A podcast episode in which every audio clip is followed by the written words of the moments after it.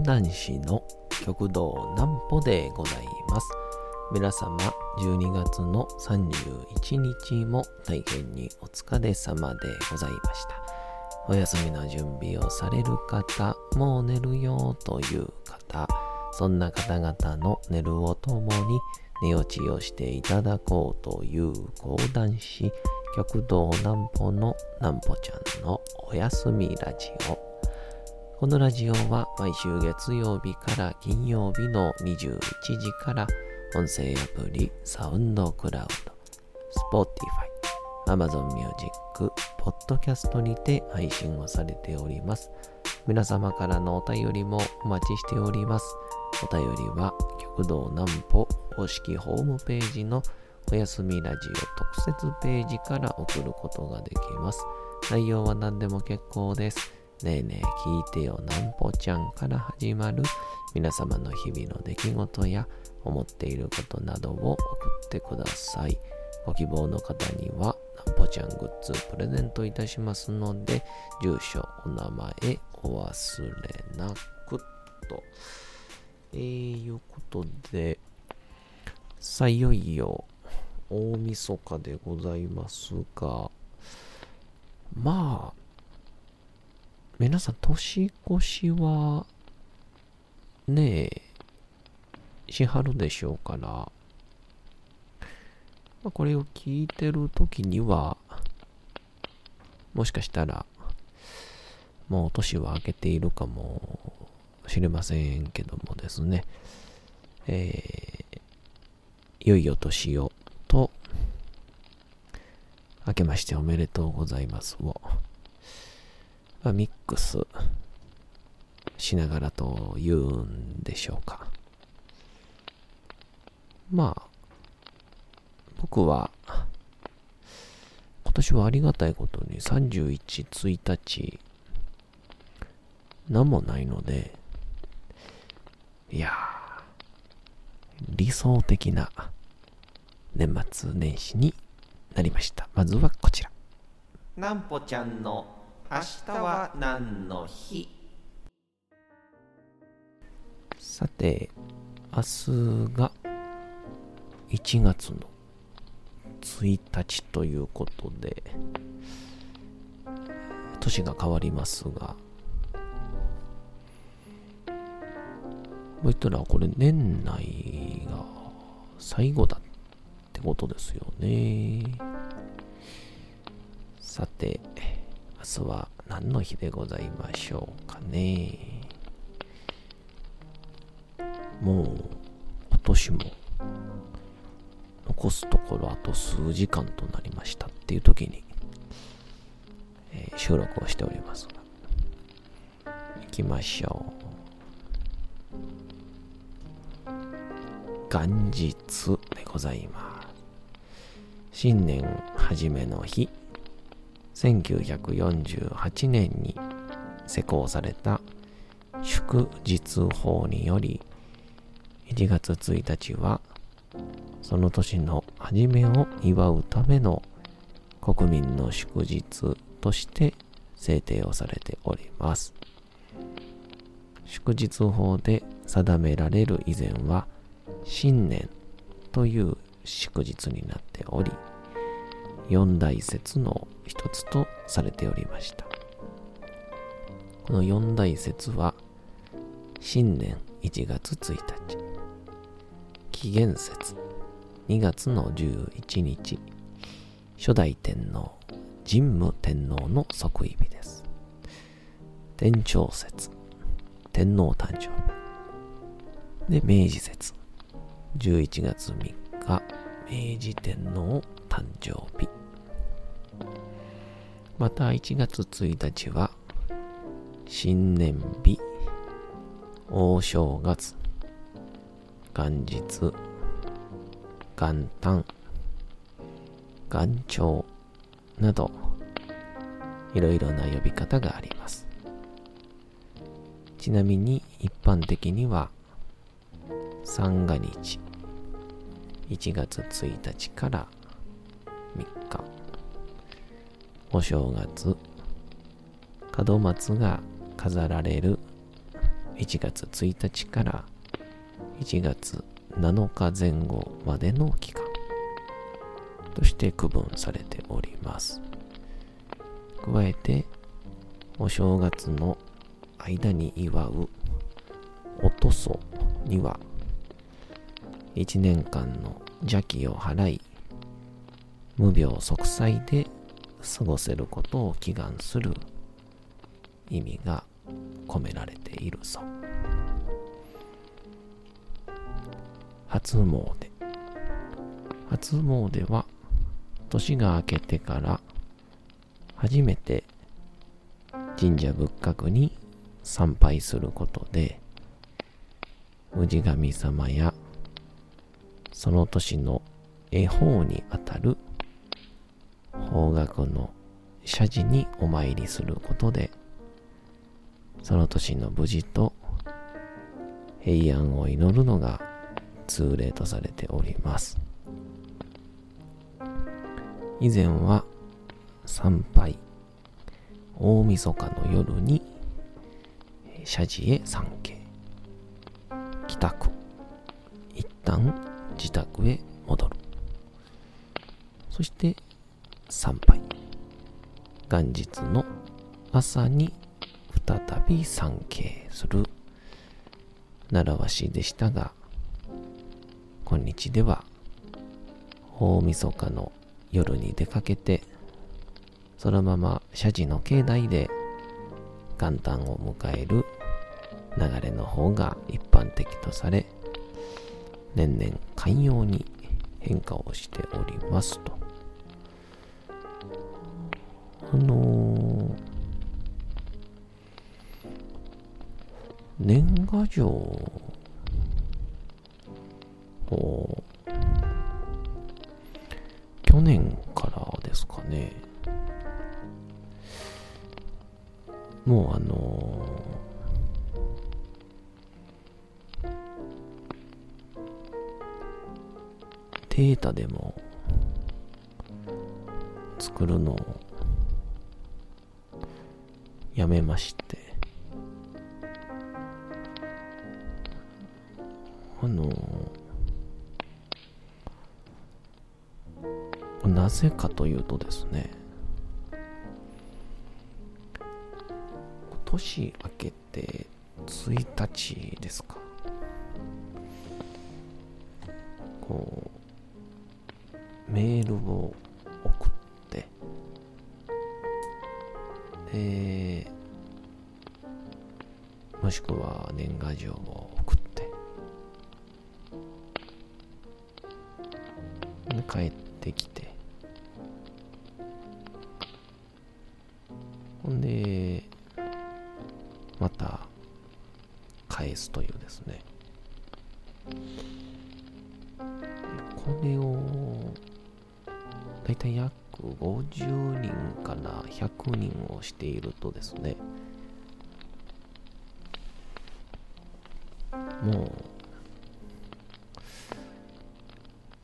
1日終わっちゃうんですよね。まあ、これやってる時にはあんま思わなかったんですけど、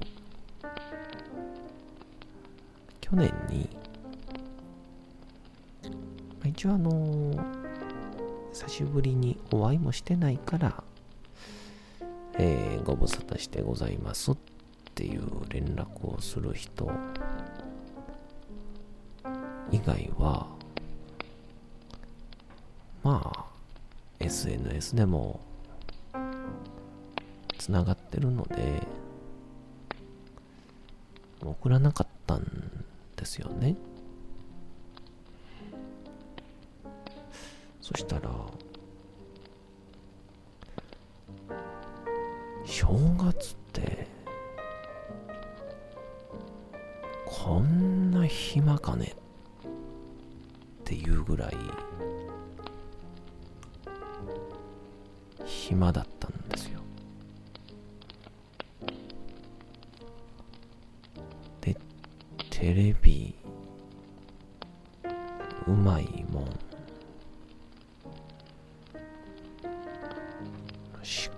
ま楽しみまして。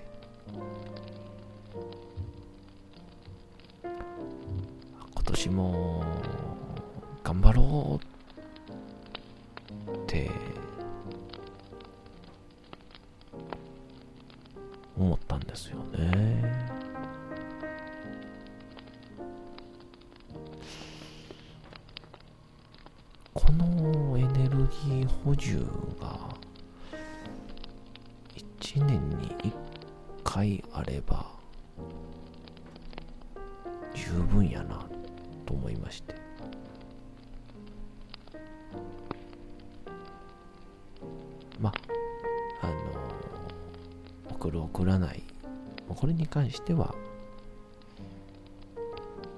まあベストはあるんでしょうけどそれぞれに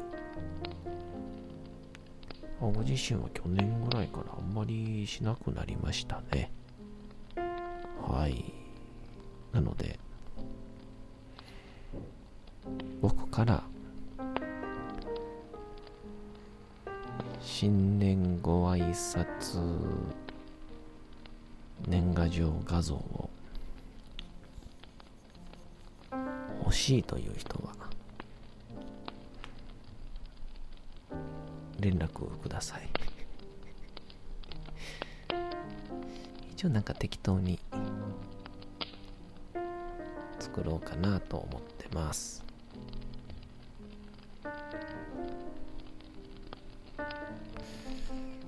まあそんなこんなで。えー、本年ももう終わりということなので、今年1年どうだったかなっていうので、まあ、振り返ろうと思うんですけども、あのー、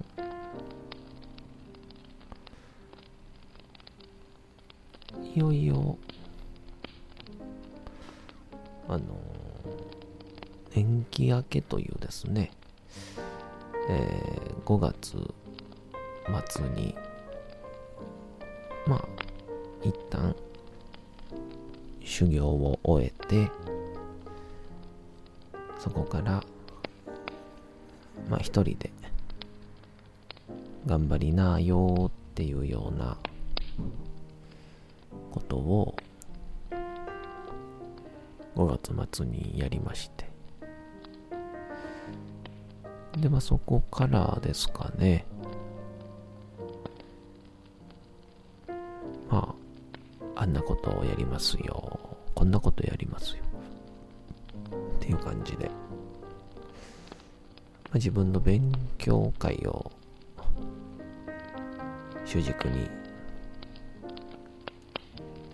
えー、やり始めまして。まだもなかなか、6、7、8、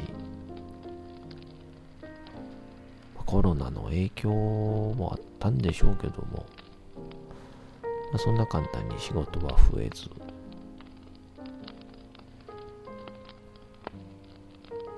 9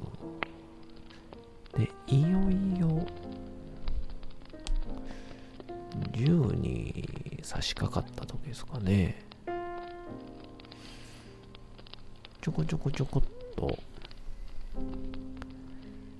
スケジュールが。埋まるようになってきまして。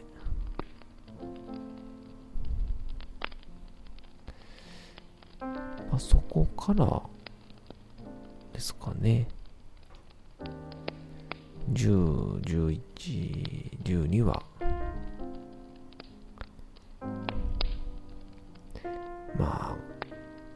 忙しいなんてレベルではないんですけど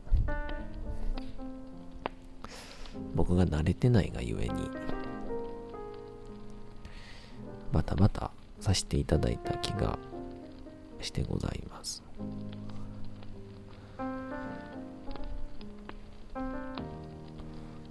そう。っていうので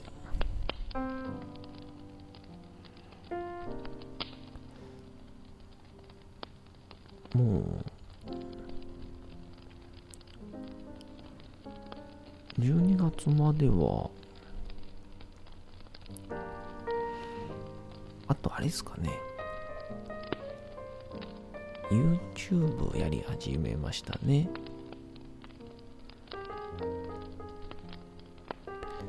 どうであれ。あんなしんどいこと。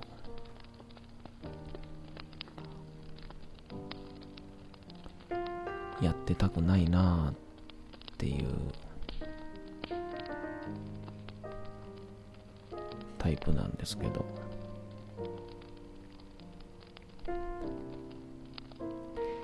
不思議といつの間にかやっちゃうというですね、まあ、これを淡々々と初めの方からやってるような人が売れるんでしょうね。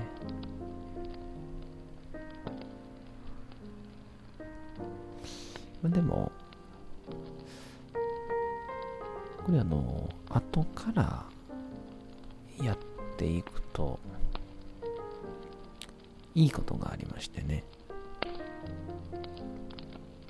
何かっていうと、あの、確実に、その、シェアは取れないんですけど、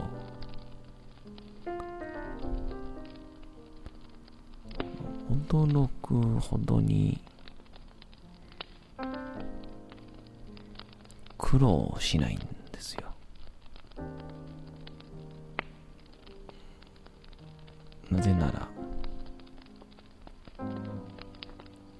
さんが一度やっていることなので聞けばすぐわかるっていうですね、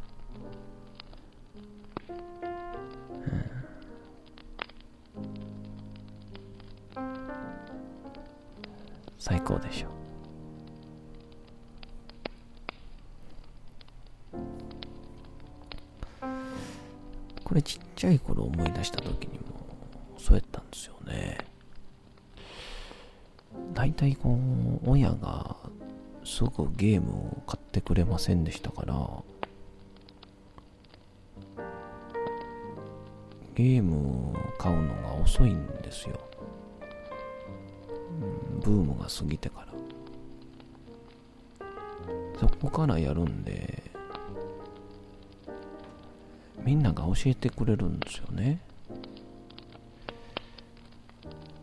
だからこう頭をひねらせてこう課題をクリアするみたいな力が鍛えられなかったんでしょうね。はい。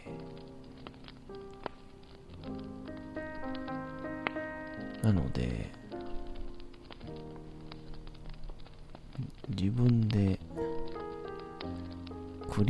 リアしたい欲、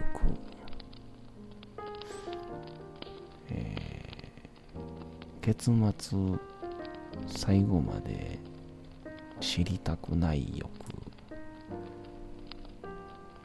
まあ、何より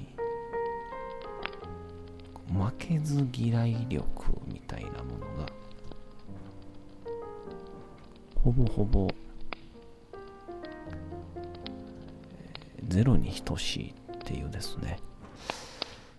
まあこれがいいのかどうか分かりませんけどそれに気づいてから人生楽しくなったような気がしてます、えー、来年もいい年になりますよ。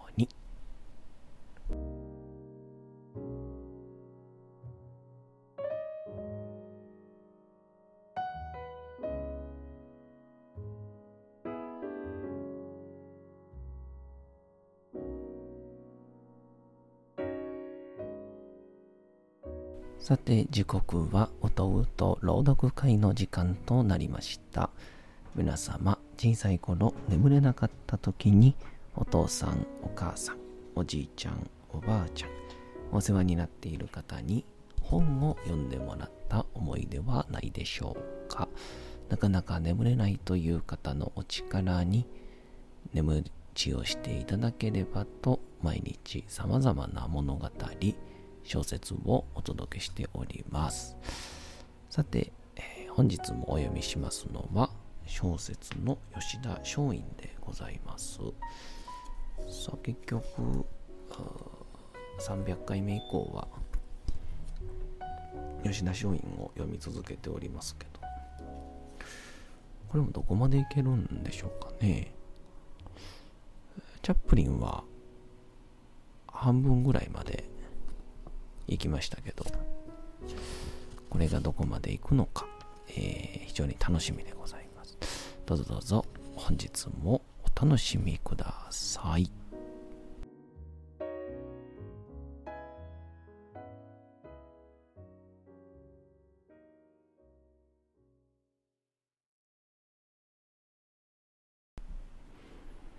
小説吉田松陰。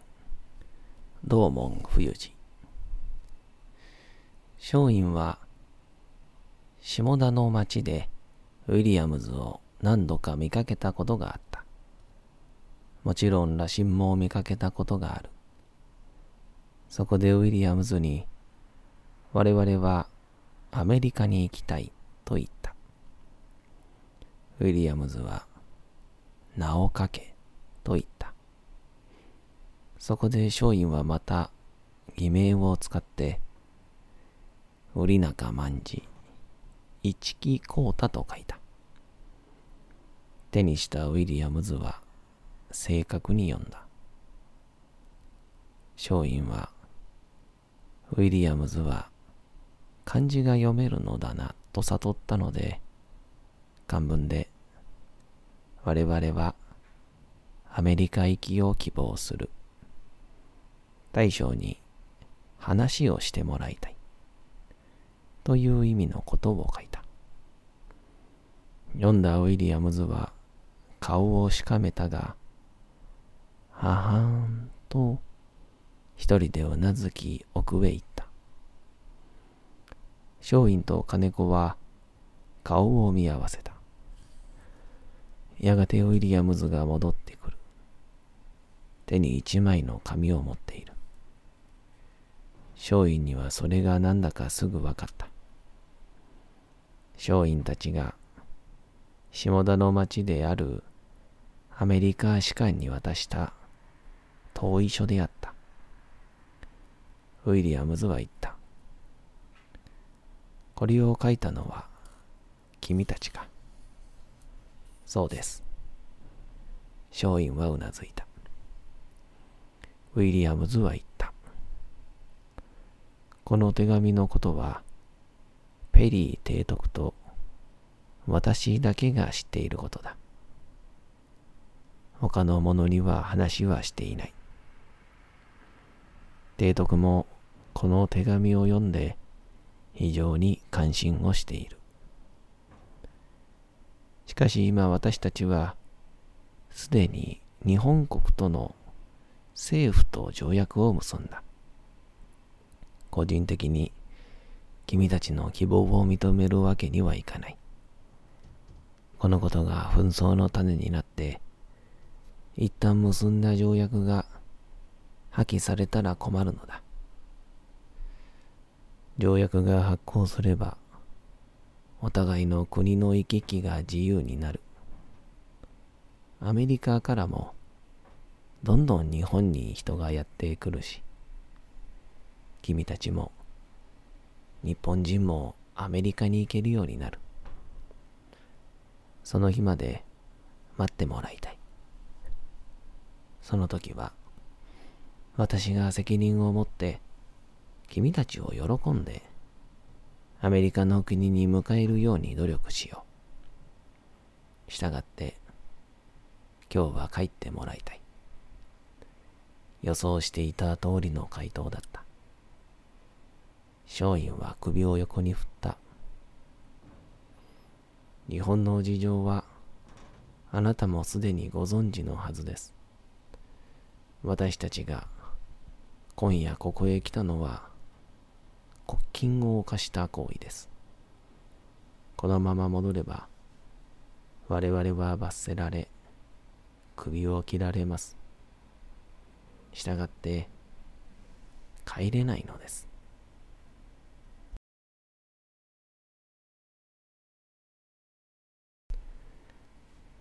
さて、本日もお送りしてきました、なんぽちゃんのおやすみラジオ。